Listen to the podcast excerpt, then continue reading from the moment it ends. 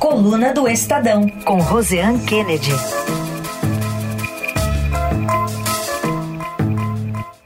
Tudo bem, Rosiane? Bom dia. Bom dia, Carol. Bom dia a todos. Bom dia, Heisen. Bom dia. Vamos tratar aqui das indicações do presidente para o Supremo Tribunal Federal e para a PGR. Na sua primeira manifestação pública desde que foi indicado pelo presidente, o ministro, ainda ministro da Justiça, Fábio Dino, acenou para a oposição, disse que vai procurar todos os senadores e que não há governo e oposição nesse tipo de matéria. Eu não sou um estranho no Senado, não sou um estranho na política. Na verdade, para mim, nessas matérias não existe governo oposição. Esse é um tema do país. E quem vai ao Supremo, ou pretende ir ao Supremo, evidentemente, ao vestir uma toga, deixa de ter lado político. O ministro do Supremo não tem partido. Ele está nessas andanças aí pelo Congresso. Queria te ouvir sobre um, uma novidade que pode vir aí com a sabatina dos dois. Pois é, a novidade é que a coluna antecipou ontem, é, dizendo que é o seguinte: o presidente da CCJ, Davi Alcolumbre, ele pode fazer uma situação inédita, que é sabatinar Dino e Gonê, que foi indicado para a Procuradoria-Geral da República, Paulo Gonet, ao mesmo tempo. E por que isso? É um formato que o entendimento de que isso é, ajudaria Flávio Dino, né? O, o, ministro sabe que vai ser alvo dos principais, das principais críticas, ataques, enfim, das indagações mais duras na Comissão de Constituição e Justiça. Então, o senador Davi Alcolumbre afirmou a alguns colegas que deseja unificar essas sabatinas dos dois no colegiado. É, esse, esse formato, Carol, é, ele é visto com uma certa reserva pelos senadores da oposição, justamente porque reduz esse potencial é, de artilharia, porque você vai ter que dividir o tempo. E ontem, por exemplo, além de ter todo esse beijamão de Flávio Dino, fazendo, é, batendo de porta em porta no, no Congresso, né, no, no Senado Federal, para se, se apresentar, que a gente fala é apresentar currículo, abrir as portas para essa sabatina e votação, o, o indicado para PGR, o Paulo Gonet, também teve cafezinho com senadores da oposição, foi também de gabinete em gabinete, e ele já conseguiu é, um tom e uma garantia de um tom muito mais suave vamos dizer assim, é, do, dos oposicionistas ao governo Lula, inclusive aquele grupo mais bolsonarista. A gente sabe que o Senado é a casa mais bolsonarista no momento é, e é a que termina gerando essa dor de cabeça maior para o governo. Prova disso foi aquela derrubada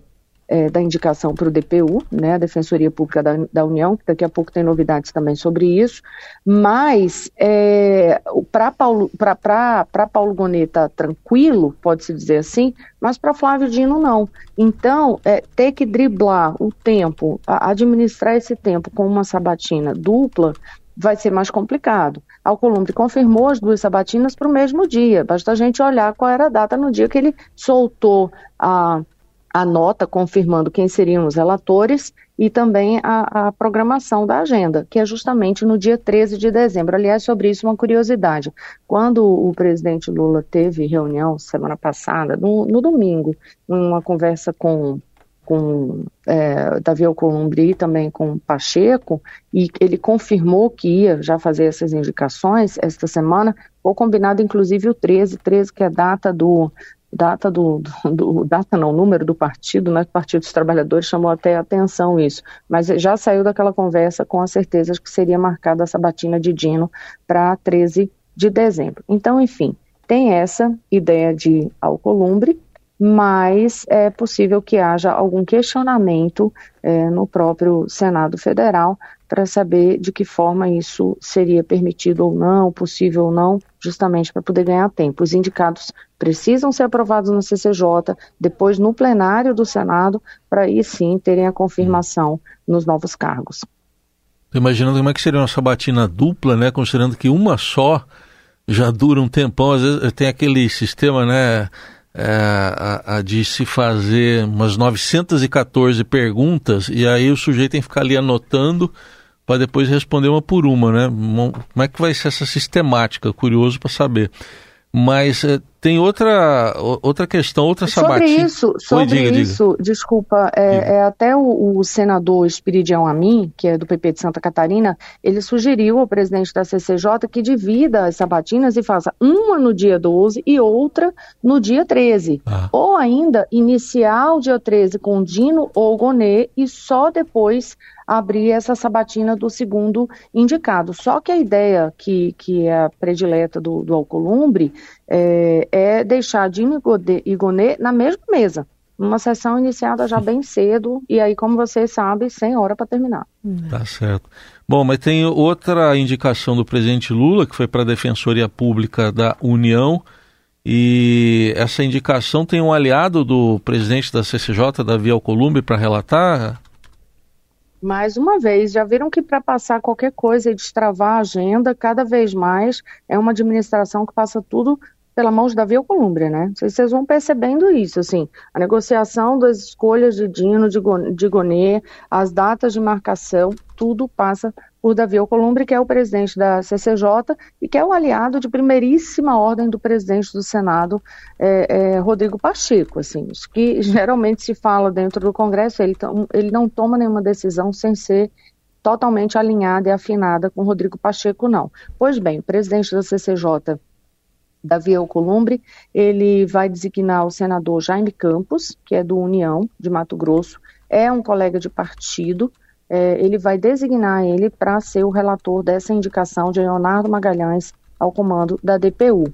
E Magalhães, é, ele, ele é um defensor público de carreira, foi uma indicação feita por Lula, que também precisa ser aprovada CCJ e plenário, e aí, voltando ao que eu tinha feito a observação anterior, né, teve aquela derrota imposta no plenário do, do Senado para a primeira indicação feita por Lula. Em outubro, o Senado rejeitou por 38 votos a 35 a indicação de Igor Roque para a DPU. E aquilo ali foi um claro recado ao Palácio do Planalto de insatisfação com a articulação política, porque é o seguinte, tinha uma atuação muito forte ali da oposição, mas tinham votos ali dentro de pessoas que integram partidos que estão na base do governo Lula.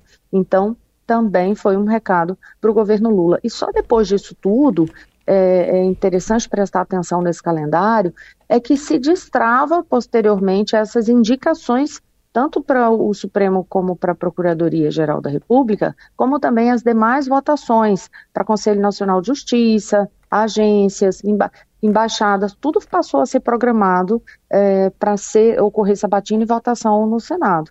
Mas aquele recado lá atrás de que, olha, se não conversar, Palácio do Planalto, presidente Lula, articulação política do governo, e não fizer tudo alinhado com o Senado Federal, conversando inclusive com Davi Alcolumbre, é, aqui, ali no, ali no plenário do, do Senado, o risco de derrota para o governo, de pauta a pauta, existe. Por quê? Porque eles conseguiram mostrar, apesar de ser um, um, um, um caso que parece bem paralelo, né, um pouco mais distante, um pouco mais distante do, do que é o dia a dia das outras votações é, de pauta econômica, do que quer que seja, é, é o recado de que se a articulação do governo não estiver agradando a própria base, com o número de votos da oposição é, dentro do Senado Federal, o governo sim tem é, o risco de sofrer uma derrota atrás de outra derrota. Era um recado que ficou dado ali. E sobre o Jaime Campos, ele é, é até o, o, Eduardo Gaia, que é o nosso repórter da coluna, ele traz uma matéria na coluna do Estadão bem detalhada sobre essa escolha de de Alcolumbre de fazer uma, colocar um aliado para relatar essa nova indicação de Lula para a DPU, ele traz alguns detalhes também sobre esse perfil, né? De além de ser o aliado de, de Alcolumbre, quem é esse perfil, quem é essa pessoa, né? O senador Jaime Campos. E aí tem uma observação interessante. O Jaime Campos é um crítico do governo. Por exemplo, lá nos vetos do marco temporal, a prorrogação da desoneração da folha de pagamento, ele fez críticas e ele promete votar pela derrubada desses vetos no Congresso. É, ao mesmo tempo, ele apoia essa indicação de Dino, por exemplo, ao STF. Mas, mais uma vez, aqueles pequenos recados que ficam nas entrelinhas. Essa semana, a gente já comentou aqui, Alcolumbre indicou o Everton Rocha para ser o relator do, da sabatina de Flávio Dino. E o Everton Rocha era um antigo desafeto de Dino. Aí agora ele coloca Jaime Campos, que é aliado dele, mas é um crítico do governo Lula, para essa, essa relatoria da DPU. Então a gente vê que é tipo, tem sempre, tem sempre um, um, um, um criar uma pouca, um pouco de dificuldade para depois ter a facilidade apresentada. É, vender facilidade. Rosiane, olha um pouquinho no PSDB, né? Hoje deve acontecer a eleição do novo presidente do partido. Marconi Perillo aparece aí como favorito e tem algumas definições também é, em estados, né? Queria saber da, da expectativa dessa decisão de um partido muito mais enfraquecido e também como é que fica São Paulo. Então, a, acho que o principal cenário que a gente tem que observar hoje é, uma, é um, de uma certa frustração do PSDB, em especial ali dos nós nomes grandes do partido hoje, que são é, Aécio Neves e o atual presidente Eduardo Leite, porque eles esperavam chegar nesta a convenção hoje do partido já com uma unidade para lançar uma chapa única justamente em torno do ex-governador Marconi Perillo. Só que isso terminou tendo muito mais dificuldade do que eles imaginavam. Até as últimas horas eles negociando para ver como será agora de manhã esta, essa convenção. E olha só, Carol, no início da semana, falando com cúpula tucana, eles acreditavam, quer dizer, desde a semana passada, mas quando chegou o fim de semana e, e, e a segunda-feira, eles tinham toda uma expectativa de que na segunda a chapa já tivesse toda desenhada, tudo composto, com a unidade absolutamente perfeita. Só que aí ontem, o ex-senador José Aníbal, que é aliado de Leite, entrou na disputa também. Além disso, é, o líder do PSDB na, na, Câmara dos Deputados disse que queria sair candidato, então tudo que estava sendo negociado embaralhou, virou de cabeça para baixo. Nessa história toda, o nome de Marconi Perillo ainda continua mais forte, até porque houve um entendimento, sim, entre Eduardo Leite, é, o deputado federal Écio Neves, que foi quem sugeriu o nome de Perillo, e o próprio Perillo, em relação a quais são é, tantos pontos que Perillo coloca como condição para assumir eventualmente a presidência do PSDB. Ele conversou comigo, Marconi Perillo, e destacou, por exemplo, ele quer independência para poder conquistar nomes mais é, nomes, né, atrair nomes mais jovens para o partido, é, sem vetos internos. É, também, além dessa independência, quer ter a certeza de que o PSDB vai ter candidato à presidência de todo jeito, vai ter cabeça de chapa. Então, foram algumas condições. Por outro lado, Eduardo Leite colocou na mesa de negociações, segundo as informações que eu tenho de bastidores, que as decisões que ele tomou à frente da presidência do PSDB é, não seriam derrubadas. E dentre essas decisões, teve uma decisão de última hora, como um dos últimos atos de Eduardo Leite à frente da presidência do, do PSDB, que foi a indicação da executiva provisória do partido em São Paulo. É, foi um dos últimos atos da gestão de Leite que colocou o prefeito de Santo André, Paulo Serra, é, para presidir esse, esse, essa executiva né, do, do, do Diretório Estadual Tucano. Uhum. É, ele fica no cargo, Paulo Serra, até o dia 29 de fevereiro é, de 2024. É, eu vi a certidão, conferi essa data na certidão no TSE, e lembrando que Serra já estava presidindo aquela federação do PSDB Cidadania no Estado e também à frente da coordenação do grupo eleitoral acompanhando também os trâmites do PSDB, do Ninho Tucano. Obrigada, Rosiane, por hoje. Bom fim de semana. Até semana que vem. Até semana que vem. Bom fim de semana a todos.